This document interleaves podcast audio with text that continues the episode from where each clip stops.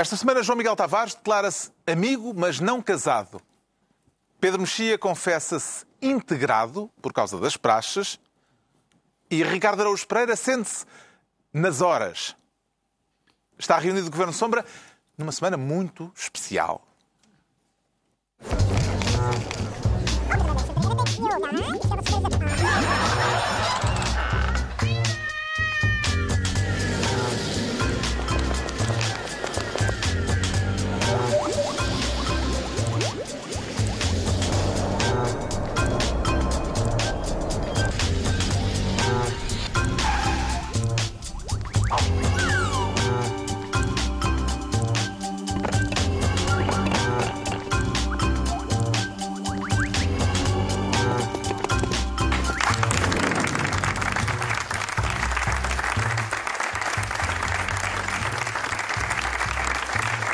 Sejam bem-vindos nesta semana em que o Governo Sombra completa 10 anos de existência. A primeira emissão foi para o ar na TSF no dia 3 de outubro de 2008. Ainda todos tínhamos cabelo.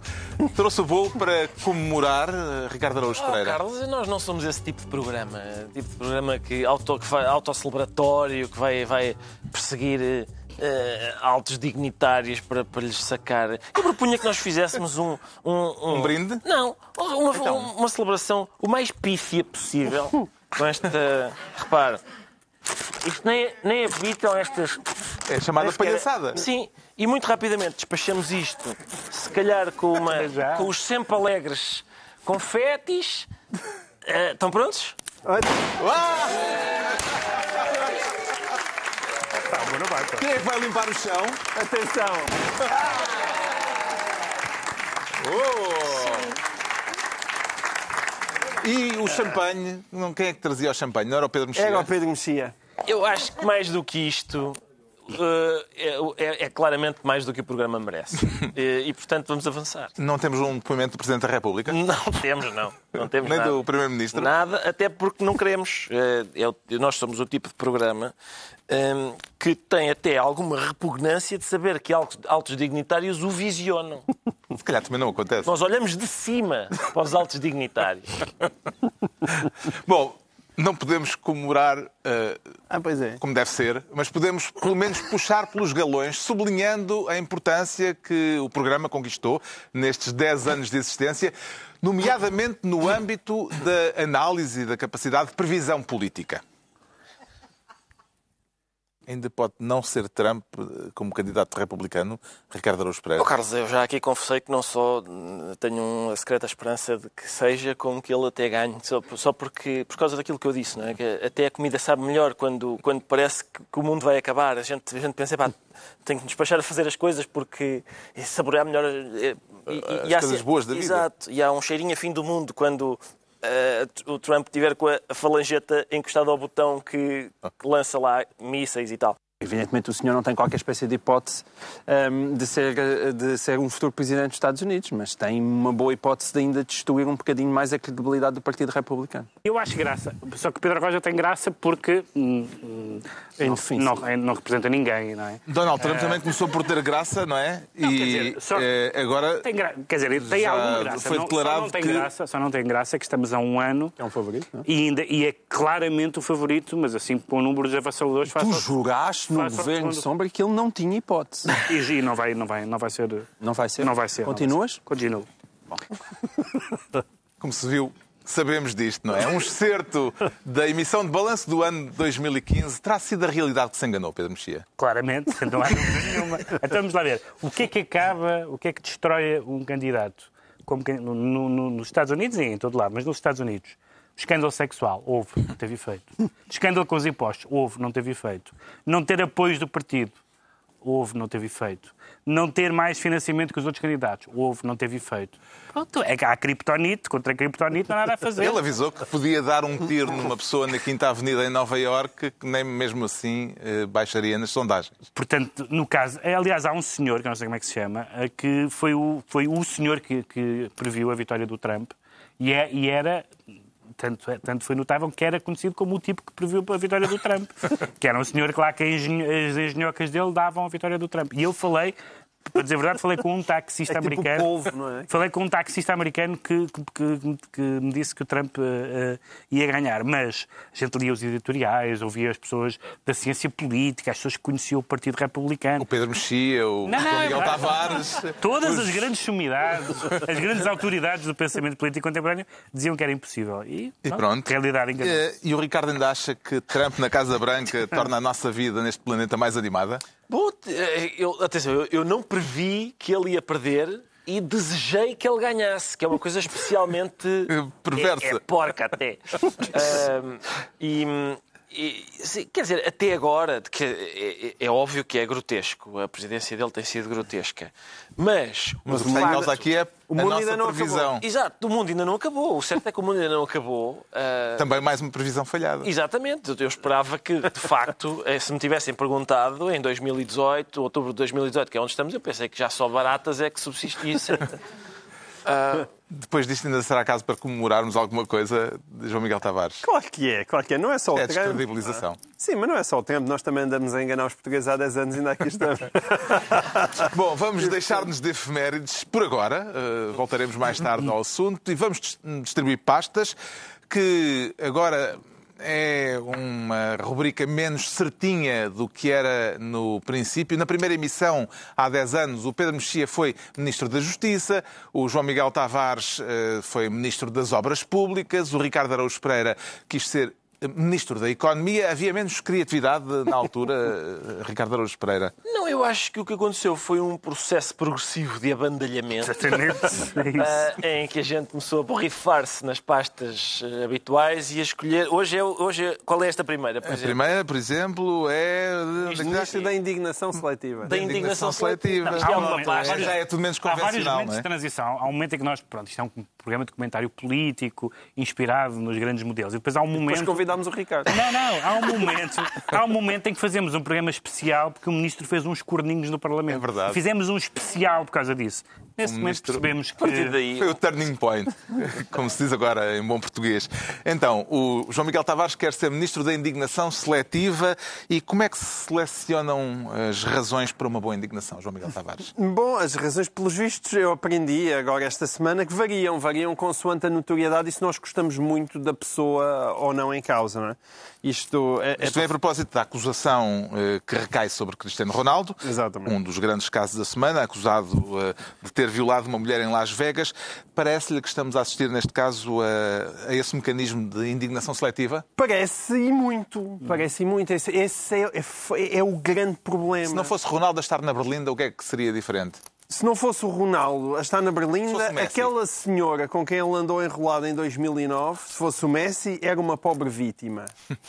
Sendo Ronaldo, é uma vergonhosa oportunista.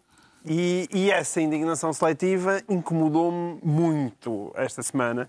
E eu dei por mim a sentir-me feminista como já não me sentia há muito tempo, porque se as pessoas bem se recordam, mesmo aqui, nós neste programa temos andado muitas vezes a apontar certos exageros, exageros de linguagem, picuinhices que, que andam por aí.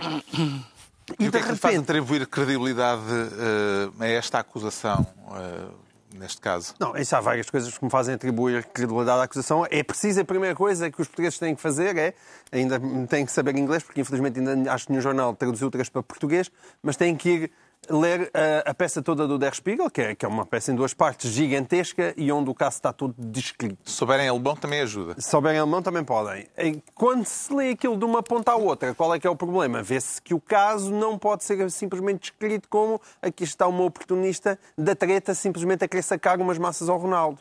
Muito menos pode ser descrito como fake news, porque é uma peça, Nem, é uma nem pode ser descrito como fake Ver- news. Mesmo que não seja verdade as acusações em concreto, em termos jornalísticos, é uma peça de reportagem absolutamente fantástica. Mas há várias coisas, ou seja, ao contrário das que as pessoas dizem, ela não é apenas uma segunda tentativa para sacar mais dinheiro, porque aquilo, aquilo foi descoberto através do- da documentação da- do Football Leaks. Ah, a, a forma como ela apresenta a queixa na polícia também, é uma, uma- uma- também dá credibilidade à história.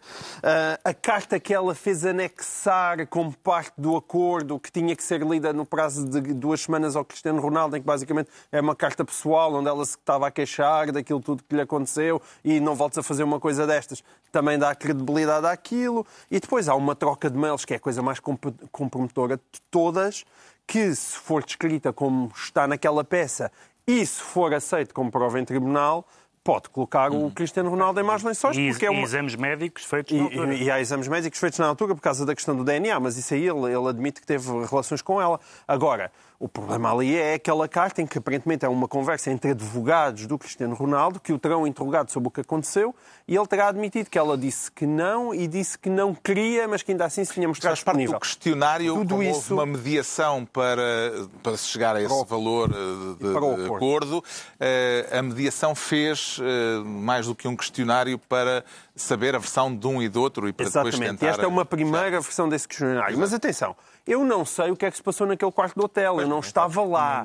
E o meu ponto não é esse. Quer dizer, o meu ponto é esse só no sentido de dizer, pe- peguem um bocadinho, gente indignada, porque aquela acusação é uma acusação séria. Aliás, nota-se que é uma acusação séria pela própria forma como o Cristiano Ronaldo está, está neste momento a responder. Mas aqui aquilo que me choca é- foi a forma como as pessoas saíram em defesa dele. Não por acharem que ele está inocente, mas o tipo de argumentos que usaram. E os tipos de argumentos que usaram são coisas machistas, cavernícolas, Cavernícolas. e absolutamente inadmissíveis. Eu ouço as coisas mais disparatadas do género. Então, eu vi-os dançar, ela não subiu ao quarto, não subiu ao quarto com ele. Hã? O que é que ela estava à espera? Isto, isto não é só em caixas de Facebook. É, é- é também de colunistas, pessoas respeitadas. Que é, já que ela estava disposta e já que foi para o quarto, então pôs-se a jeito. E isto realmente é uma espécie de, de- de cultura. Homens e mulheres a dizer Homens e mulheres. Homens e mulheres a há- dizer isso. a mulheres, eu, eu, uh, até citei isso, a, a Maia, no, no- no- no- nas manhãs CMTV, faz uma descrição. É, é porque é importante porque essa é uma mulher e é porque é nas manhãs sim. CMTV há, há Sendo muita da Maia, gente se calhar a ela tem aquilo. informações privilegiadas. Epá, pois, não sei se tem. Não sei se tem. O Mas que a eu Maia- sei é... a Maia diz- Que ela Maia pode diz- ter visto na a bola Maia- de cristal. Ah, a Maia diz assim. Ela depois, não sei o que, queixa-se que houve lá uma situação que ela não queria, que é sexo anal. Oh, minha querida, quem vai à guerra? E eu, portanto, a Maia... Quem vai à guerra, vai. A Maia está a dizer, no fundo, que a partir do momento em que uma mulher aceita ir para a cama com um homem, tem que se submeter a todos os desejos que ele tiver. E eu, eu- mas é isso é chocante. As pessoas não percebem que é. Aquela menina, aquela jovem, até po- po- poderia querer imensamente, aliás, tudo indica, andar a pinar com Cristiano Ronaldo. Não é essa a questão. A questão é que quando de repente tu vais para um sítio e descobres ui, o que é que se está a passar e de repente tiveste ali uma cena de sexo anal, como parece que foi o que aconteceu, ela pode realmente não ter achado graça. E as pessoas não admitirem isto é de facto chocante. E isto homens e mulheres. Houve mulheres, a sério, houve mulheres que só faltaram dizer que a menina tinha que estar quase deslumbrada e ter a honra, tinha que estar agradecida de ter um, um pênis com tantas bolas de ouro enfiado na dela. Isso, isso, isso não é desculpável. pá. É Eu estou-me a rir, mas isto não tem piada, não tem piada. Não é. É só fator. Há gente que estava genuinamente a achar aquilo. A Ai, queixosa, epá, isso é A inacreditável. queixosa afirma ter sido violada por Ronaldo na casa de banho de- do hotel em Las Vegas, onde terá havido uma festa, onde não estavam só os dois, já agora, portanto, na- na- nessa, nesse quarto, nessa suíte. Na Era um- suíte, sim, no- suíte naquilo que se passou, Onde havia mais gente, havia uma- um, um grande jacuzzi e ela foi para mudar de roupa à casa de banho e ele terá entrado na casa de banho. Eh, isto aconteceu em, no- em 2009 em Las Vegas. Eh, o encontro sabe-se que aconteceu, não é? Eh, houve depois um acordo extrajudicial entre advogados que fez abafar a queixa, a troco de cerca de 320 mil euros. Este pagamento eh, compromete mais a mulher ou o futebolista, Pedro Mexia? este pagamento não é um pagamento, este tipo de acordo extrajudicial é um, é um tipo de acordo, não vou dizer comum, mas que, mas que, é, mas que é conhecido. Há pessoas que, que preferem, quando têm dinheiro para isso, preferem pagar uma quantia eh, razoável para que o caso seja, para que casos destes e suspeitas e acusações destas sejam eh, arquivadas ou, ou terminadas, do que isso não é necessariamente uma não é necessariamente uma concessão da veracidade dos factos. É simplesmente alguém que acha que tem mais a perder que, portanto, eu isso acho que só isso não chega para, para condenar Ronaldo. Aliás, nem se, não se está a falar de condenar Ronaldo. Muita gente também diz é que isso descredibiliza a queixosa, porque se Não, ela aceitou não, o que- dinheiro... o Mas que- não o que- descredibiliza o queixoso que aceitou pagar. É é isso que eu acho, não é? Descredibiliza para os dois Sim, lados. e há boas, lendo, lendo também a peça do, do Spiegel, que realmente é uma peça muito bem feita e, que- e que apresenta algumas razões credíveis para isso ter acontecido, nomeadamente ela ter um advogado que não era um advogado muito experiente neste tipo de casos e que lhe, a que lhe aconselhou a que fosse, a que fosse esse o caminho. Ah, isso, isso não me parece. O, o que me parece é que este caso está a gerar, está a gerar dois efeitos estranhos. Ou se calhar não tão estranhos quanto isso. Um é que, pelo menos em Portugal, nós estamos a ver isto de Portugal e o acusado é português, não é? Ah, Uma é uma presunção de inocência que o Ronaldo está a gozar, e bem, que praticamente ninguém gozou. Praticamente nenhum, nenhuma das pessoas que foi, que, foi, que foi acusada por alguém, por uma mulher em geral, mas no caso Kevin Spacey foi, foi, foi por um rapaz, ahm, agora, agora um homem, e a Asia Argento também foi um rapaz, ahm, mas praticamente ninguém gozou essa presunção de inocência. Praticamente toda a gente achou que aquelas pessoas, enfim, há alguns casos, eh, o volume das acusações, como o caso do Weinstein, indicava que se passava ali alguma coisa, um bocadinho como era o Strauss-Kahn, que também, eram muita, também era muita gente, e, e até, presum- até não houve presunção de inocência em casos bastante ridículos. O mais ridículo de todos foi o, o, o Aziz Ansari, que é, que é acusado basicamente por uma senhora que se arrependeu no dia seguinte de ter tido sexo consensual com ele. A, a descrição dos factos não me A parece... descrição feita por ela também. A descrição feita por ela, não me parece dizer outra coisa senão isso. E, Portanto, as pessoas, em casos com muita pouca substância ou com substância duvidosa, isto não, não descredibilizando ninguém, porque não estava lá, mas as pessoas estiveram sempre dispostas a acreditar na queixosa, na vítima, Ah, ou na, na, na alegada vítima, visto que não há, em maioria dos casos, ainda não há acusações judiciais. Neste caso, as pessoas dizem, não, não, ela que é uma, ela que é uma uh, gold digger, uma oportunista, etc. E não parece, toda, toda a maneira como o processo é descrito nessa reportagem, da própria atitude dela, não me parece, não me parece que fo- que fosse, essa, uh, que fosse esse o caso. Há várias provas que nós já falámos e há uma coisa que, me- que me faz um bocadinho de impressão, porque nós, é muito fácil, é muito fácil às vezes, eu não gosto de dizer as feministas ou o feminismo, porque há, porque há muitos, mas, mas é, é- é muito fácil nós lermos coisas que as feministas às vezes dizem que nos parecem, a mim parecem factualmente exageradas ou, ou- ou pouco sustentadas, mas devo dizer, devo reconhecer esta semana, por uma questão de honestidade intelectual, que lendo o que se escreveu, não só em caixas de comentários, que são sarjetas, mas até bem comentadores mais ou menos respeitáveis, e alguns até respeitáveis mesmo, que eh, essa ideia de que as mulheres, se não forem, se não forem moralmente irrepreensíveis, o que lhes aconteça é culpa delas, manifestou-se de uma forma avassaladora e assustadora. Assustadora. O que, o que estas pessoas, algumas delas, estão a, a sugerir é que, é que, no limite, uma prostituta pode ser violada. Exatamente. Porque se ela vende o corpo, ora, uma prostituta não pode, ninguém pode ser E a, violado. e a tua mulher lá em casa? Exato. Toda a gente, exatamente, Exatamente. toda a gente. E, portanto, eh, de facto, levantaram-se uns pedregulhos eh, esta semana e apareceram lacraus, quer anónimos, quer com assinatura por baixo, assustadoras de pessoas que acham realmente aquela velha coisa que se diz da, da violação, que é, a única, que é o único crime onde a vítima é a pessoa mais acusada. E isso aconteceu muito esta semana e foi muito inquietante. Leu a reportagem eh, da revista Der Spiegel, eh, Li. Ricardo Araújo Pereira. Li e fiquei preocupado porque sou admirador de Cristiano Ronaldo, nunca todos. fiz segredo disso. Se calhar já se pode dar como certo que, ao contrário de muitos outros futebolistas, Cristiano Ronaldo não, provavelmente não terminará a carreira nos Estados Unidos. Se calhar a cautela é melhor não. Eh, eu, eu fiquei preocupado porque a reportagem Der Spiegel é, é longa, é muito detalhada.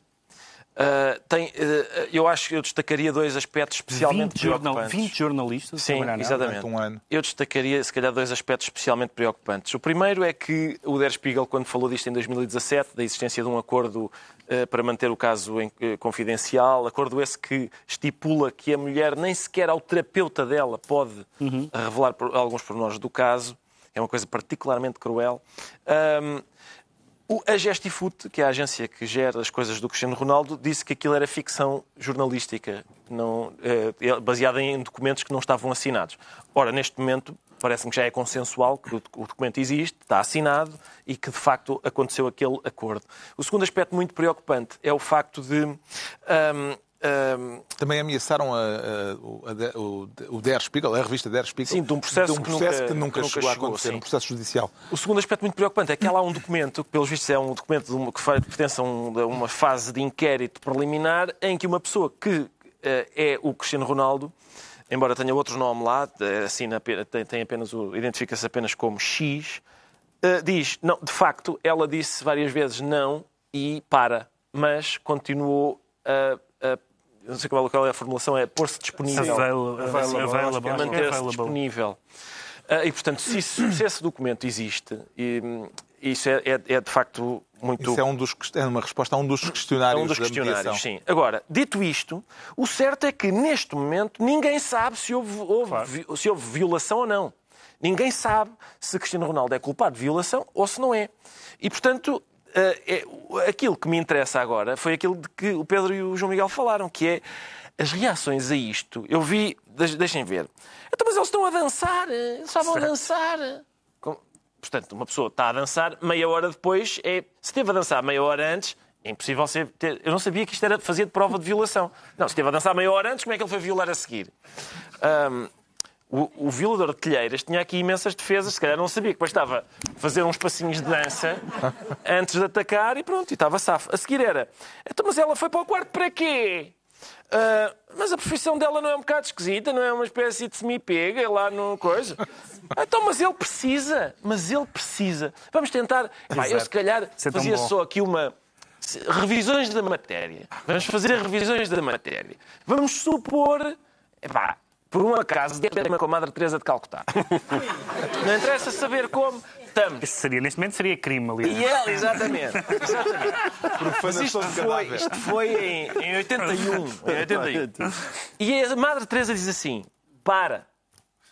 Ah, não. Tira-me isso daí, só favor. Ah, é para parar. Mais, agora vamos fazer outro exercício. Nós estamos na cama com a grande meretriz da Babilónia, que diz: para, não. É para parar. Não é, não é por ser. Uma das coisas que disseram foi: ela não é nenhuma santa, não é? Mas santa em que sentido? No sentido de pessoa que frequenta muito a igreja e lê a Bíblia? É que pessoas que correspondem a essa descrição também têm participado em violações recentemente. Não sei se a santidade é um bom argumento para este tipo de coisa. Agora, hum, depois, a, a- a questão aqui é: a seguir. é- é- mais, mais uma vez, aquilo que a gente disse. Uma mulher pode ser violada pelo marido? Claro. Claro. Claro, se o marido a forçar a fazer coisas que ela não quer, é violação, não interessa se são casados. não- É, casamento, não é, ele não é, ela não é propriedade dele. Yeah. O senhor não é proprietário da mulher. Portanto, é claro que um homem pode, um marido pode violar a mulher, uma prostituta pode ser violada pelo cliente? Pode. É claro que pode. Ah, agora, esta, a questão do argumento, mas ele precisa.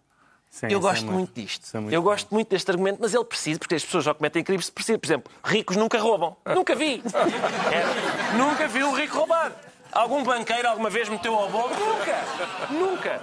Nunca roubam. Eu acho que faz falta que um coletivo de juízes diga, olhe para um tipo e diga você com essa forma física e essa conta bancária, por amor de Deus, você saca imensas ganhas, você não precisa, pode ir à vontade, vá à rua, vai, vai, vamos embora, força. É muito fácil de julgar assim. Se é isso, se é assim, há aqui até uma juíza que até gostava de saber se o senhor faz alguma coisa para o jantar, gostava de convidá-lo a sair. Em princípio, era, isso que, que- que os coletivos de juízes fariam com, com o Cristiano Ronaldo. A partir de que patamar de beleza física e de, e de riqueza é que a gente decide?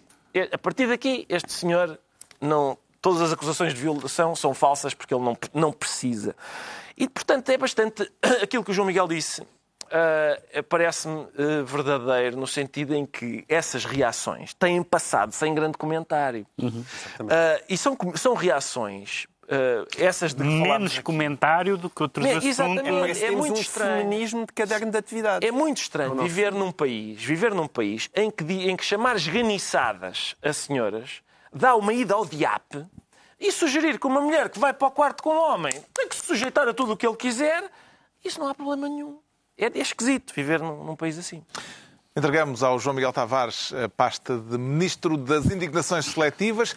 Agora Pedro Mexia quer ser Ministro da Polícia de Defesa do Estado. Ouça aí alguns ecos do antigamente nessa formulação. Tem, tem, tem uma, tem uma. A PIDE de outros tempos era a Polícia Internacional e Defesa do Estado. Sim, e, e- e esperava-se que esse tipo de defesa do Estado tivesse terminado. Isto é a propósito de Tancos Sim. e a propósito eh, da invocação por parte Uhum. dos militares presos, o ex-chefe e o porta-voz, ex-porta-voz da Polícia Judiciária Militar, que invocam a defesa do interesse do Estado na operação de encobrimento que já está confirmada, uma vez que Sim. já foi confessada, eh, encobrimento do autor do roubo.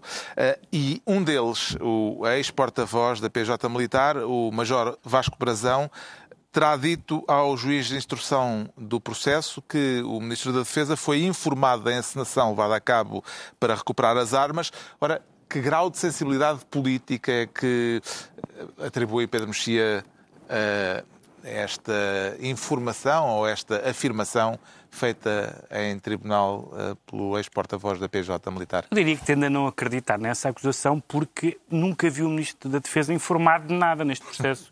O Ministro da Defesa. Aliás, é isso já negou O categoricamente. Ministro da Defesa nunca sabe de nenhum- em nenhum momento. É que acredito piamente que ele não soubesse nada, porque de caso contrário era a primeira vez que ele sabia alguma coisa neste processo. Exatamente. Era a primeira Peraí, vez. não é só neste processo. Lembram-se da atuação dele na ERC. Ele também não via nada nessa altura. Portanto, é, é, é por isso. Mas o que- As o que dioptrias dele nunca foram O que houve foi longo uma, houve uma série de frases, houve uma série de frases, e por isso é que essa defesa do Estado me faz confusão. Houve uma série de frases que são contraditórias. A frase, essa frase, por exemplo, de ah, ah, o encobrimento, o Estado participar no encobrimento em nome do interesse nacional. Esta frase não tem como soar bem.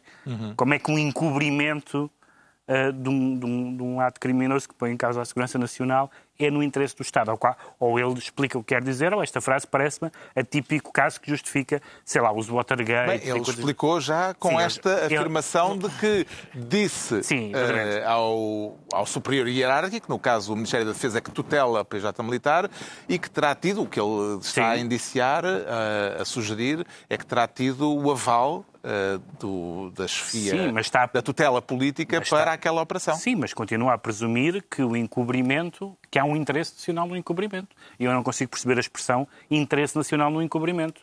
Numa democracia escrutinada, não há interesses em encobrimentos, pel- pela, pela própria definição da palavra, não é? Não, o, Eh, o interesse não po- pode não ser um encobrimento. Pode é haver um- uma, uma espécie de troca com a pessoa que roubou, que disse eu devolvo-te as armas, mas Sim, é o que diz eu estou um, fora. um é? antigo, um é por antigo isso um interesse nacional. E alguém ter dito que, ok, pronto, está bem, ele que entrega as armas, nós não vamos atrás dele. A argumentação foi Mas feita isso- no isso é uma- pelo anti- por um antigo Mas isso- responsável pela PJ eh, militar eh, que eh, disse que foi melhor assim para as armas não andarem aí na rua. Mas atenção, é só, eu- para mim só há uma explicação para esta impunidade do ladrão, que é, ok, devolves as armas e ninguém vai atrás de ti, é, é o gatuno ser o Cristiano Ronaldo. princípio, É, e assim, assim como tem, assim como também é, e também vamos, vamos falar disso neste tema da, da- da- do, do ex-porta-voz também, do que se diz, como é que é? Arrep- Arrependido, mas. Arrependido, eh, Mas de consciência mas de tranquila. consciência tranquila. Arrependido, mas de consciência tranquila, também é outra frase. Está outra vez. eh, Era uma frase que foi dita ainda Sim. antes dessa confissão em tribunal, né? ou dessa Mas- mas- alegação em mas são, tribunal. tudo, mas são tudo coisas por parte de, de- de militares Uhum. Que fazem supor uns níveis um bocadinho flutuantes da- do compromisso com a legalidade, com a transparência, com a ética de que tanto falam, e bem, porque faz parte das dos seus deveres profissionais. E, e- e- portanto, eh, quando numa democracia ouvimos alguém, neste caso militares é ainda mais grave, dizer: Bom, nós não vamos aqui dizer-vos a verdade, mas é para o vosso bem. Parece-lhe- Temos um historial perigoso ao longo do isso. século XX. não é? Ricardo Araújo Pereira, parece-lhe que estas eh, declarações eh, do porta-voz, porta-voz da PJ Militar, eh, em tribunal, dizendo ao juiz de instrução que tinha posto a tutela a par desta situação, que explicam melhor agora essa frase que ele deixou no Facebook, estou arrependido, mas de consciência tranquila. Mas essa frase, o Pedro disse que não percebe. O Pedro, como católico, vocês não têm lá um negócio que o senhor quer se te arrependeres, depois tranquilizas. Não é, não é isso? O negócio não é assim. De... Mas, Vais à tenha- confissão. é? Confessas, como é que- arrependes-te e está como- feito. mas, mas- mas como é que se pode ter a consciência tranquila de uma coisa que se, que se arrependeu? Lá está, arrependeu-se, nem- arrependeu-se, agora está tranquilo. Como já, já já fez a penitência, agora. Nunca me aconteceu. Não... Ele é da. é- Será que tu vais a rezar como deve ser? Não, mas Talvez não. O teu terço está variado, se calhar. ele é da árvore. é- Ele é do, ar- da árvore Kierkegaardiana. Esses gajos nunca estão com a Nunca estão, nunca estão em paz com eles próprios. Nunca. Sim. Eu, eu- é possível que sim. Eu, eu, ah, Que implicações é que tem eh, esta, esta denúncia, esta Oh, Carlos, afirmação na verdade, esta de denúncia. que o Ministro da Defesa estava a par, ou estava o a Ministério par. da Defesa? O Ministério, ou seja, o que, Sim. eles di- o que ele O diz. Ministério, porque entretanto eh, ele diz que falou com os, o que na altura era O assessor o- ou- não era o chefe de gabinete, Chefe de gabinete. Azeredo Lopes, o Portanto, ministro. então, o que se passa aqui é o seguinte: E até, prestem atenção. e até aí o nível de palhaçada é colossal. Sim, exatamente. Faz lá a, a, a síntese. Prestem atenção. Não, mas essa, isso é uma síntese que a gente já fez na semana Não, passada. não, mas assim, não, mas a não síntese desta semana. a- Este aqui, Não, é desta semana. O que se passa aqui é. Prestem atenção porque é de facto difícil de compreender. Quem não está atento passa-lhe uma coisa e, não, e já não percebe a história toda. Que é. ah, um homem ah, comunica ao chefe de gabinete do ministro que houve um encobrimento. Só uma maneira do ministro não saber. E o chefe de É- gabinete do ministro fala ao telefone, diz o homem que Sim. eh, afirma isso, Exatamente. com o ministro nessa altura comunicando-lhe. Mas aí é que está. É só. Portanto, o homem comunica ao chefe de gabinete que houve um encobrimento. Só uma maneira do ministro não saber. É se o homem que soube do encobrimento encobriu o encobrimento. Portanto, há aqui uma matriosca de encobrimentos a caminho do ministro que é, é tudo, vai- vai-se tudo encobrindo e o ministro não chega a saber de nada porque está E- tudo encoberto. Esse chefe de gabinete. Incluindo um, um memorando que estaria num papelinho, Exato. encobrindo a informação que estaria num computador que pa- aparentemente foi formatado Desapareceu, e desapareceu. É O- possível. Esse chefe de gabinete é um general, eh, é um militar, eh, um general que, entretanto, eh, voltou para o Exército, deixou as funções de chefe de gabinete do ministro. O ministro diz que não responde pelo seu chefe de gabinete. Exato. E o chefe de gabinete, entretanto, veio dizer que teve de facto o encontro com Vasco Brazão, com este major eh, da PJ militar, mas que não descortinou, e estou a Maravilhoso, citar. Atenção, a, a citação toda eu tenho aqui que é, maravilhosa, vale é- a pena. é maravilhosa. Não lhe foi, isto já é citação, não lhe foi possível descortinar qualquer facto que indiciasse qualquer irregularidade ou indicação de encobrimento de eventuais culpados do furto de tanco. Está bem, mas soube ou não soube? não Não, é que eu, eu acabo é isto e, e acabei, olha, realmente o tipo contou. Ouve lá, não é, ser é- é logo a conclusão que eu tive. É tipo, isto é uma confissão.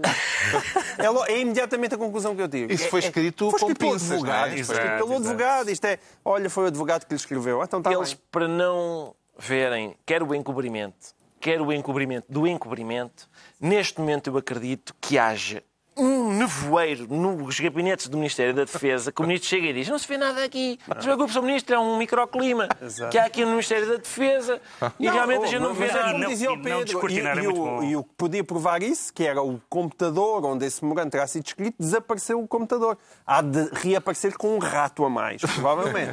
Também, tal como, tal, tal como São as- as o bruma- material militar. As brumas do Restelo. Não, mas descor- descortinar é muito bom, porque descortinar põe a questão não nos factos, mas na perspicácia. Quer dizer, isso realmente foi É uma medido. questão de percepção. Foi, realmente foi medido, eu é que não percebi. É. O que também não é extraordinário como, como defesa, não é? Para É um apurar, vivaço esse chefe de gabinete. É para bom. apurar as responsabilidades políticas neste caso, deposita mais confiança João Miguel Tavares nos tribunais ou na comissão de inquérito parlamentar que o CDS já tinha requerido e que ganha agora, portanto, uma importância E, acrescida? e é que o PS vai votar favoravelmente? Eu não, eu confesso, eu com comissões de inquérito, para apurar a verdade, elas não, não costumam correr muito bem. Houve uma outra, aquela do BES, mas depois disso. Aquela de camarate não... Ah, de Câmara- As qual delas? Essa As 37? Essa essa correu muito bem, sim. Qual número? Ah, é que elas houve várias e, e tiraram conclusões, Conclusões opostas diferentes. umas às outras. Não, acho que neste momento está oito a favor do acidente, oito comissões de inquérito a favor do atentado Epá, oh, e oh, três inconclusivas. Oh, Ricardo, tu cala-te se não ainda lhe estás a dar ideias, porque isto é possível que em 2047 também vá na 17ª Comissão de Inquérito sobre o caso de Tancos e a gente esteja aqui. Agora, responsabilidades políticas existem, mas eu, eu- há, há coisas que eu não perdoo, e, e isto é só para dizer, responsabilidade políticas em primeiro lugar é António Costa. Porque eu- quando eu ando aqui a protestar contra os socráticos e contra a trelha socrática e contra as, as pessoas que, que foram ministros de José Sócrates ou que tiveram cargos altamente relevantes durante o tempo de José Sócrates e das implicações morais que isso tem, vêm-se em casos como este. porque o Azeredo, o senhor o Azeredo Lopes, que estava à frente da ERC, era o tipo que já na altura não via nada. É inacreditável que Não ele tenha descortinava. Sido, já não descortinava nada. Era, é inacreditável que ele tenha sido recuperado como Ministro da Defesa e as consequências desse ato de António Costa estão à mostra de toda a gente. É mais um continuar a não descortinar. O Pedro Mexia fica então Ministro da Defesa do Estado e é a altura do Ricardo Araújo Pereira se tornar Ministro da Xenofobia. Também temos cá disso, Ricardo Araújo Pereira. É inacreditável, Carlos, mas parece que sim. Este parece tema surge há- por causa de um, rela- de um relatório europeu conhecido esta semana, onde se diz que Portugal tem políticos com opiniões xenófobas e que a extrema-direita estará infiltrada na Polícia de Segurança Pública. que é uma coisa verdadeiramente surpreendente para mim. A extrema-direita estar infiltrada na, na, na polícia. polícia. porque a sensação que eu tenho é que a extrema-direita está infiltrada nas caixas de comentários dos jornais.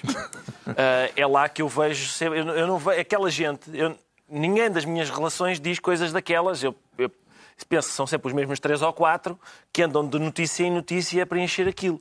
O facto deles, afinal, serem da polícia se calhar é a explicação porque há tantos crimes por resolver. Porque eles estão no Correio da Manhã a dizer os ciganos são todos uns bandidos. Se calhar é isso. Se calhar estão- perdem o tempo a fazer isso em vez de...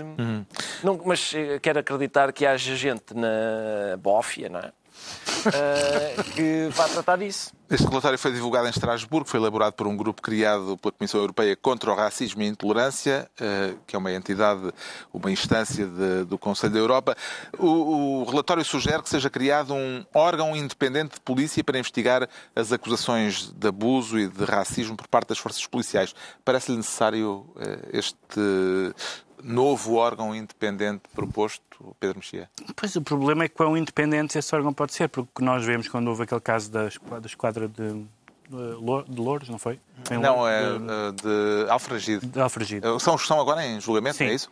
Sim, e, eh, e o que nós tivemos foi uma, uma reação que não é, aliás, eh, inédita nestes casos, até conhecemos dos filmes, que- mas também da realidade, que é uma, uma, uma, uma reação eh, corporativa, e num certo sentido até co- De encobrimento. Compre... Exato, de encobrimento, exatamente, por razões também, de, se calhar, de, de interesse nacional.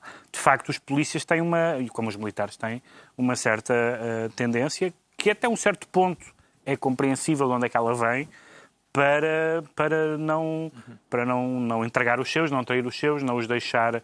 Agora, nós temos alguns casos. O, o que o relatório diz é parece bastante mais grave nas autoridades policiais do que, na, do que, na, do que nas do que nos políticos, em que de facto estamos mais ou menos livres. Tivemos André Ventura esta semana a dizer que as ideias do candidato Bolsonaro são refrescantes. São frescas, sim. É, que é, é chamada frescura do ranço, não é? Eh, o- Este relatório de que estamos a falar eh, acontece numa altura, ou surge numa altura em que estão a ser julgados 17 agentes da PSP de Alfragide por abusos alegadamente cometidos no bairro da Cova da Moura. Que gravidade é que atribui este caso em concreto que ainda está em julgamento, João Miguel Tavares? atribui a máxima gravidade e é isto que o Pedro Mexia estava a dizer. É uma cultura de encobrimento que faz parte da- das Forças Armadas. Eu consigo perceber que as pessoas sejam amigas porque quem anda à porrada convém ter as costas cobertas, mas convém que as polícias percebam que isso não significa andar basicamente a pactuar com crimes. Exato. E essa diferença entre uma coisa e outra às vezes é Pactuar e às difícil. vezes a cometer. E a cometer. É difícil O Ricardo. Araújo Pereira fica assim ministro da xenofobia e estão entregues as pastas minis- ministeriais por esta semana, numa emissão em que estamos a comemorar 10 anos de existência do Governo Sombra. Ahm, além do cabelo que perdeu, de que é que a sua proverbial nostalgia sente falta ah, nos 10 anos que passaram, Pedro mim? Mexia? Sim, Ainda bem que falaste só no cabelo. não sei o que é que perdeu mais. Perdeste mais coisas Sinto- além do cabelo. Sinto, fa- não, sinto falta de. Sinto cada vez mais falta de jornais. Ah, nós estivemos aqui a falar da, ah, do, do Der Spiegel, evidentemente, que é um jornal com um grau de sofisticação e de meios e tudo mais que nós não temos, mas apesar de tudo, há 10 anos havia mais jornais em Portugal, havia já, o futuro já não era muito risonho, mas neste momento ah, temos já pessoas, e até pessoas informadas, que já não leem jornais. Isto pode parecer um, um paradoxo, porque depois há uma certa. eh, Eu, eu tenho tido várias conversas com pessoas que dizem a informação está na net, que é uma, que é uma expressão que não quer dizer nada. A informação está na. Para já, o que está na net pode ser informação ou não. E se for informação digna desse nome, foi feita por pessoas a quem nós chamamos jornalistas, que têm que, ser, têm que ter tempo, têm que ser pagas, têm que ter. t- têm regras deontológicas, tudo isso. E eu, e eu acho que uh, ver como nós agora vemos um mundo sem jornais, ou perto do, do mundo sem jornais. Não é verdade em todo lado. Na América, por exemplo, por exemplo tem havido um, um, crescimento dos jornais para, enfim, como, contra, como para contrabalançar o Trump. É uma, é, eu acho que é uma das coisas em que estes 10 anos foram mais trágicos. Parece que isto já começou há muito tempo, ou tem a sensação de que passou tudo no instante, Ricardo Araújo Pereira? Uh, oh, Carlos, uh, muitas vezes parece-me que, que, ainda ontem começou e depois vejo os vídeos do início e, e vejo um, realmente as vossas caras jovens, porque eu estou quase na mesma. uh, continuo com o mesmo vício, a mesma vitalidade, e isso às vezes dá-me vontade, de, é o caso um agora, de celebrar, talvez seja ao ah, celebrar com Vamos celebrar outra vez, é? Sim. Mas isto, isto não apita? Não apita. Não. Acho que está. Isto é um bocado carnavalesco. É um bocadinho. Acho que está feito. Ah, apita um bocadinho. Esse apita um bocadinho. Podemos continuar mais um bocado. Eu não sei se Quando o governo está Sombra com asma, começou, mas... deve ser isso. Quando o governo Sombra começou, José Sócrates era primeiro-ministro. E, Fomos nós que acabámos com isso. não, atenção, Ainda não... nem sequer tinha sido processado uh, no caso uh, Marquês. Uh, o João Miguel Tavares também não tinha sido processado por José Sócrates. Não era já a altura de um gesto de gratidão da sua parte, depois de tudo o que Sócrates fez por si, João Miguel Tavares? Atenção, eu para já estás a ser injusto, que eu já, fui, já, já fiz muitos gestos de gratidão em relação a Sócrates, nomeadamente agradecendo-lhe. Eu, eu, não era ninguém, era um pobre badamé e ele, ele tornou-me um colunista conhecido. Mas se quiseres, eu, eu posso olhar para aquela câmara e dizer ele de certeza que está-nos a ver lá em casa. Certeza. Obrigado, José, deste-me muito. E estou eternamente grato. Quem sabe se sentisse eu estaria aqui até há tanto tempo. E com esse chapéu mas, na cabeça. Se é verdade Agora, que está a ver, parece se é um verdade, unicórnio. Se é verdade que o Sócrates acabou de assistir a este momento, o homem deve estar a pensar: está, está o Carlos Santos Silva a pagar-me o mel para isto. Realmente. Sócrates tem sido inevitavelmente personagem central do governo Sombra e do país, obviamente, ao longo destes 10 anos, ao ponto de já ter havido até quem se tivesse dedicado a ilustrar e a colocar na internet aquilo que foi dito a certa altura sobre o antigo Primeiro-Ministro, que agora está a contas com a Justiça. Eu queria falar das escutas do ponto de vista de, ético, não é? E depois do ponto de vista do conteúdo. Vamos lá, tu parece que estás a preparar uma intervenção à Pacheco Pereira. Epá, pois, lá está, vem com o meu estruturo, não é? Eu acho que cá em Portugal toda a gente já sabe o que é que dizem as escutas do Sócrates. Toda a gente já foi ao YouTube, já ligou para a CMTV, toda a gente sabe, já ouviu o Sócrates a, a, a combinar coisas. A pedir empréstimos, a pedirem empréstimos a ele, uma espécie de esquema Ponzi de amizade. Aquilo são amigos chupistas, todos. O Sócrates xuxa o, no, no, Santos Silva e depois imensas senhoras dizem Oh meu querido, estás tão lindo na RTP, olha, tenho a renda para pagar. E pá, mas o que é isto? Há uma escuta em particular que me interessa. Uma em que Carlos Santos Silva liga a José Sócrates e diz-lhe Olha, sobre a casa, vou presumir que estamos a falar de uma casa que é de Carlos Santos Silva, não é de José Sócrates. O Carlos Santos Silva liga-lhe e diz assim: Olha, o empreiteiro diz que a cor que tu escolheste para o chão é um bocadinho escura. Uh, posso, posso dizer para. Posso dizer que sim, que, que ponha um bocadinho mais clara. E o Sócrates diz com muito enfado. Ah, bem, mas isso é ele que faça isso depressa, pá!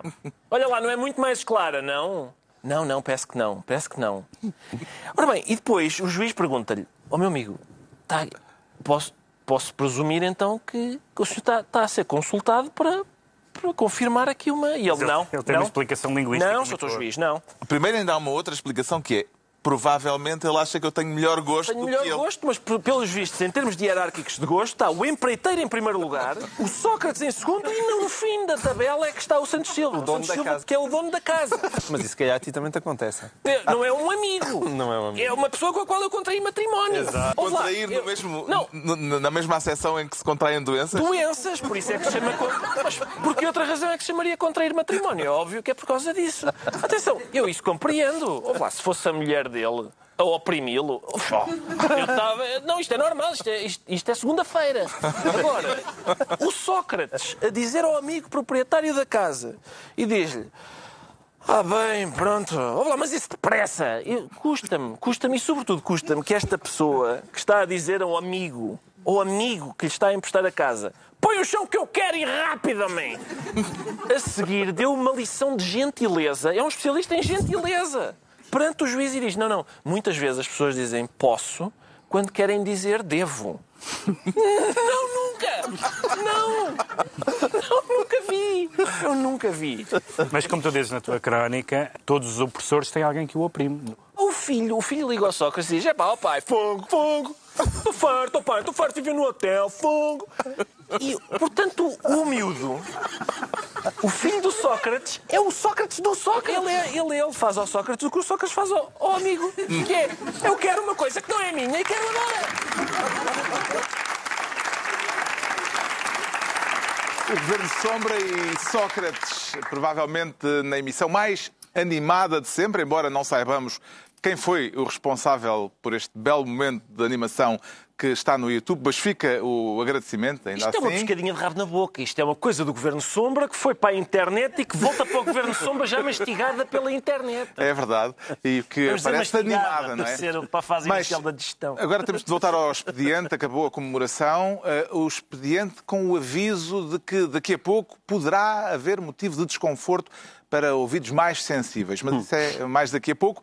Para já, o João Miguel Tavares sente-se amigo, mas não casado. Então, depois de 10 anos a apregoar as virtu- virtudes do matrimónio, agora é isso? Não, não, não, não é comigo. Não, Ah, não? é comigo. Não, eu estou muito bem casado. Ah, Se não é de si que está a falar, eh, quem é que está amigado e Quem, que recusa... depois está amigado é, é aquela, aquela famosa geringonça. E, e o António Costa deu uma entrevista aqui na TVI eh, que foi muito curiosa porque teve exatamente essa expressão, não é? Quando falava dos seus parceiros do governo, ah, que é.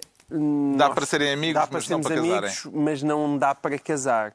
E, eu, eu- e aquilo dito assim, desta forma, para mim é, é uma novidade. Sobretudo porque eu sempre achei que pelo menos uma, um dos parceiros tinha ali um crushzito com António Costa. Mas casar a Teresa ainda não é legal. casar. Não, mas o, o PCP nunca quis casar. Mas o que, eu, o que eu sempre o que eu estava convencido é que o Bloco de Esquerda poderia estar interessado num futuro governo. E a verdade é que aquelas declarações de António Costa parecem enxutá-lo. E então o que é que resta? Resta uma Mas tentativa é clara mútuo, É de mútuo, é mútuo. uma tentativa clara de tentar chegar à maioria absoluta por parte do PS. E se, e- se- mas se isso não acontecer, aparentemente então eu diria que quem se quer casar com a carochinha é mesmo Rui Rio, que bem se tem esforçado. Ou seja, aquilo na verdade é dizer que gosta dos outros, mas é um grande xoxo na boca do Rui Rio. E eu fiquei impressionado. O Ricardo Araújo Pereira valoriza mais a amizade ou o casamento? Ah, é, é- é bom pô-los em contraponto porque não há, quer dizer, os dois misturados não há. Aquelas pessoas dizem, não, eu casei com o meu melhor amigo. Não, não, é, é, pá, também não. Isso irrita-me tanto. É pá, cada vez não- que dizem isso, não não. faz nenhum não. sentido. A tua mulher não é a sentido. tua amiga. São Ex- coisas diferentes. Exatamente. Nem com Exatamente. filhos. Por amor de. Deus. Isto que o Costa disse foi: atenção, isto é só para brincadeira. Não, este é só, é mais para chavascal. Não, não vamos agora casar. hein? É, É verdade? é saber É, E alguns dos partidos atualmente também se estão a queixar de terem sido apanhados numa casa de banho, não é? Por São, António são, Costa. são, são. E é possível. Catarina Martins anunciou É a, possível que a descida do IVA para a eletricidade e, entretanto, Costa também nesta entrevista Lá à TVI está. disse que não haverá a descida de- do IVA para a É eletricidade. de perguntar se isso foi em Las Vegas. Um dos capítulos da entrevista eh, de António Costa à TVI foi dedicado à substituição da Procuradora-Geral da República. Como é que leu Pedro Mexia a garantia dada por António Costa de que, Antó- de que Joana Marcos Vidal é uma pessoa feliz por ter deixado o cargo?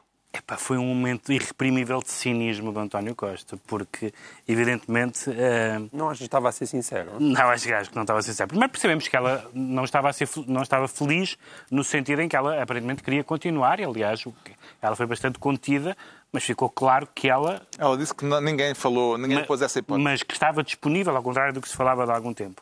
Em segundo lugar, ele diz que ela estava feliz com os elogios. Ora bem, ela, está, ela foi elogiada porque as pessoas em geral acharam que ela fez um bom mandato, o que talvez fosse uma razão para a reconduzir. Mas claro, o PS diz isto foi por causa do mandato único. E depois perguntaram ao PS, então vamos mudar isso, fica claro na lei que é mandato único. E ele, Não, não queremos isso. Portanto, não foi isso. Portanto, há um grau de cinismo muito acentuado nesta entrevista. Está esclarecido porque é que o João Miguel Tavares se declara amigo, mas não casado. Quanto ao Ricardo Araújo Pereira, diz que se sente nas horas e prefere a hora de inverno ou a hora de verão, Ricardo Araújo Eu Pereira. gostava das coisas como estavam até aqui. Havia hora de inverno, hora de verão. Defende- Defende a mudança de hora duas vezes por ano. Duas vezes por ano, mas entretanto, eles lá na Comissão Europeia, eles têm, estão atarefados e não sei o que, estão a pensar, olha bem, a construção europeia, de que é que realmente está a precisar? O que é que está a falhar aqui? Como é que isto pode acabar com isto da mudança da hora e o dia amanhecer às nove em janeiro? Ah, foi, foi o que eles pensaram. Eles primeiro, eh, o governo para já, o governo português eh, disse que não vai alterar o regime que temos, com a mudança da hora duas vezes por ano, Boa. apesar de uma deliberação da Comissão Europeia que aconteceu depois de uma consulta pública na Sim, internet, sim. que parece que foi a mais participada de sempre, Pois. uma consulta aos cidadãos europeus. Participou nessa consulta, Pedro Mexia? Não, quer dizer, Soube da existência dela, pelo menos? não sobre a sociedade. Quer dizer, há aqueles casos típicos de que se estuda nas faculdades É o desinteresse de, pela Europa. de referendo, monarquia ou república, aborto sim ou não, hora de inverno e hora de verão. Não, quer dizer, é um assunto, é um assunto que tem A União Europeia tem 508 milhões de habitantes. Participaram nesta consulta 4,6, três dos quais são alemães. 4 vezes 6 Só milhões. que os alemães não interessa, ah, isto é deprimente. Já estão deprimidos, estiveram a saber. 9 da manhã, nasce o dia em janeiro. Eu sempre disse que 9 da manhã era madrugada, para mim tudo bem. Agora, o que é isto?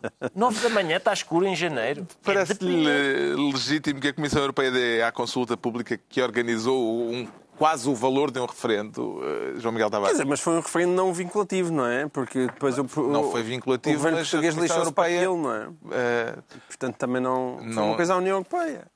Fez umas coisas e tal e não aconteceu nada. Fica tudo na mesma. Pronto. Parece-me bem. Então, já sabemos porque é que o Ricardo Araújo Pereira diz sentir-se nas horas. Agora vamos tentar perceber porque é que o Pedro Mexia se declara integrado. E custou-lhe, Pedro Mexia? Não, não me costumo. Quer dizer, eu devo dizer que foi. Às vezes perguntam ah, mas nestes 10 anos, ou até mais do que isso, não mudaste a opinião sobre algumas coisas. Mudei. Houve uma matéria, e não foi, foi sobre política externa, nem foi sobre as funções do Estado. Confesso que mudei de opinião nestes 10 anos sobre a praxe. Há 10 anos eu achava que a praxe era uma coisa enfim, inofensiva. E depois, a- a- lendo jornais, lá está, eu presumo que a praxe não é uma coisa inofensiva. Com o início do ano letivo voltaram as praxes, Sim. voltámos a ver na rua aqueles bandos de jovens estudantes, voltou a haver também notícias de humilhação e violência, nomeadamente eh, Na UBI. em Évora e na Universidade da Beira Na Interior. Évora puseram os, senhor- os- rapazes ajoelhados em cima das, das próprias mãos com a cara em farinha. Na UBI eh, despiram-nos de gatas na Serra da Estrela e foram agredidos com paz. E o que é que lhe parece- integração na Sim, comunidade académica. O que é que lhe parece a Bem-vindo, receita... Bem-vindo. Pumba. receita- Uma pá nas costas. O que é que lhe parece a receita que o reitor da Universidade de Lisboa veio sugerir para combater os excessos das praxes? Sim, ele disse, ele disse que o, o reitor da Universidade de Lisboa disse O reitor que, o- Cruz Serra. que, é, que, o, que o, era o- a solução era os professores matarem-nos de trabalho. Ah, bom, ele, ele, ele, ele manifestou, honra-lhe seja, ele manifestou preocupação pelas praxes, ele, eh, com as praxes. Ele disse que, que se, se proibir nas instalações eles fazem fora e fora não é possível proibir, Que é o que façam já. mas isso não chega a ser, quer dizer, não chega a ser uma, uma resposta. Claro que tem que ser proibido em instalações. E, de facto, eu, o que eu me apercebi, não foi preciso chegar ao caso do MECO, que foi o mais chocante, o que eu percebi pelo tipo de, de tratamento, de linguagem, etc., que é, é que há uma, uma- um, um deslizamento entre a praxe inofensiva e a praxe que pode ter consequências mais graves. E, portanto, eu confesso que nestes 10 anos mudei de opinião e acho que é uma que devia ser abolida, basicamente. Isto das praxes continua a fazê-lo eh, ter vontade de soltar palavrões, João Miguel Tavares? Há muitos palavrões, muitos palavrões. E É, daqueles porque- cabeludos? Daqueles cabeludos, aliás, porque ao contrário do Pedro, eu sempre tive esta opinião sobre as praxes. É, Eu, eu, aliás, já disse aqui, acho que prefiro que, que- que os meus filhos venham com menos um dente para casa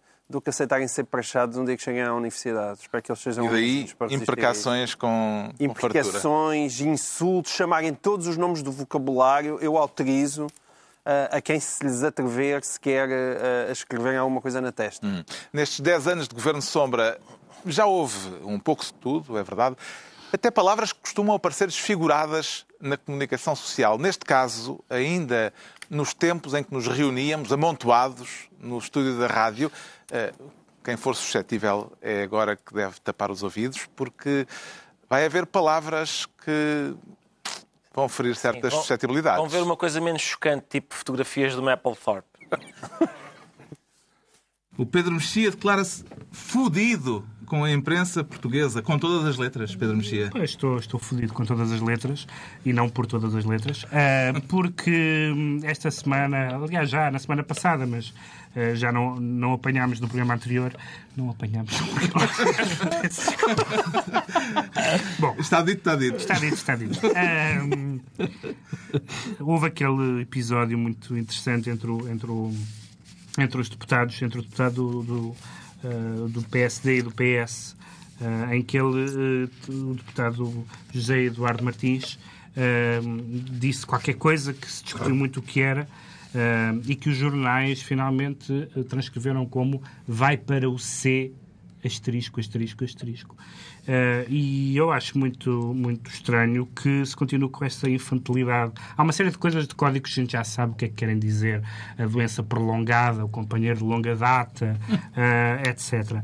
Mas esta coisa dos palavrões, eu acho que faz sentido utilizar uma de duas, eh, uma de duas estratégias ou não se diz, isso, isso faz uma paráfrase, insultou a mãe, mandou não sei o quê, faz uma... Ou então põe-se o palavrão, põe-se a palavra. Palavrão é uma palavra. Os jornais deviam O palavrão publicar, é uma palavra como qualquer outra. Vai para o caralho. É, Acho que claro, sim, não é? claro que sim. deviam publicar eh, por extenso E palavras que podem ferir suscetibilidades. Mas é precisamente por elas ferirem suscetibilidades que elas são notícia. Eu acho que o Pedro Mexia tem toda a razão para estar fodido com os cabreiros jornalistas. E isto porquê? Porque eu, eu para já quero dizer que quando vinha para aqui, para a rádio, passei por um debate parlamentar. Eh, e só depois é que vi que, que não, eram umas obras. Uh, tá, filha da puta, onde é que está o saco de cimento? Eu pensei que era uma discussão parlamentar sobre obras públicas e não, era, era construção civil. Agora, o, o que acontece aqui é que os filhos da puta dos jornalistas tinham duas hipóteses perante este caso. Porque o, o, o deputado que mandou outro para o caralho, o primeiro está a fazer uma insinuação. E os jornalistas a- a- a- tinham uma hipótese que era levantar a peita da cadeira e ir para a rua pesquisar, fazer uma investigação para se descobrir se a insinuação é verdadeira, o que seria inadmissível para o, para o, para o deputado do PSD, ou se é falsa, o que é inadmissível para o deputado do PS que está a lançar suspeitas infundadas. E seria, nesse caso, um filho da puta. Agora, os jornalistas o que fizeram foi optar pela, pela solução que lhes dá menos trabalho, que é ficarem sentados na, na redação e nem sequer a palavra caralho escrevem toda. Escrevem só C e depois eh, asteriscos. Mas há um lado de teasingzinho infantil que é pôr C mais... E a pessoa é tipo... Ele disse mais, não é? Palavras cruzadas, era bem C, se portanto aqui o segundo é um Quando A. aquilo é bem feito, as estrelinhas até coincidem com o número de letras. estou a a imaginar, estou a imaginar reformados a dizer para a mulher houve lá uma asneira com sete letras, começava em C e depois com sete asteriscos. E a senhora, ó, corna, caralho!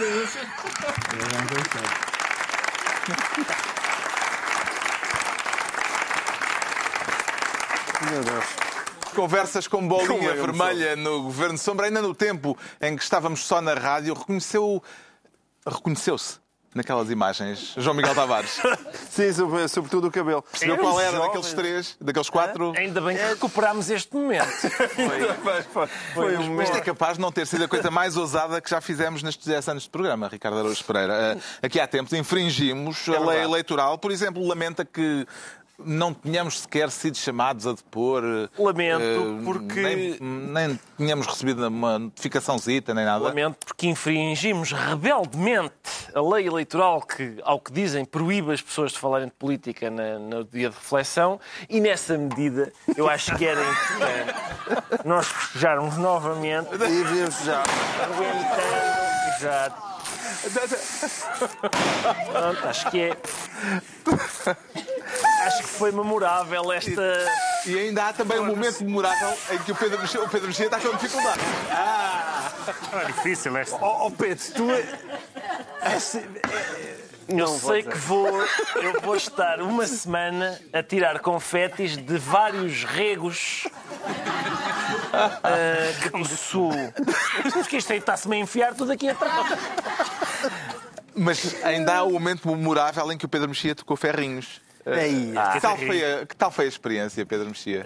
É assim, eu, eu- eu desisti de ter uma carreira no mundo do rock porque sou muito introspectivo e muito introvertido. E depois os nos ferrinhos percebi com, com os clã quando toquei ferrinhos com os Coan, percebi que tinha uma carreira à minha frente. É com esse momento que nos despedimos em, cloro, em coro, em clã, com Hélder Gonçalves e Manuel Azevedo, recordando a comemoração de um 25 de Abril, neste 5 de Outubro, em que o Governo Sombra completa 10 anos, os primeiros 10 anos. Claro.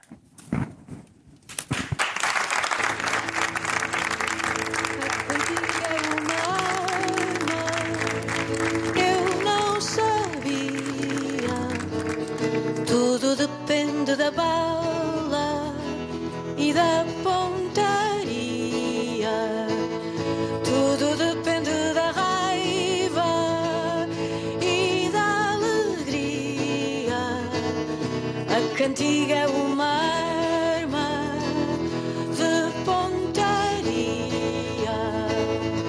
Há quem cante por interesse, há quem cante por cantar, há quem faça profissão de combater a cantar, e há quem cante de pantufas para não perder o lugar. A cantiga é uma arma,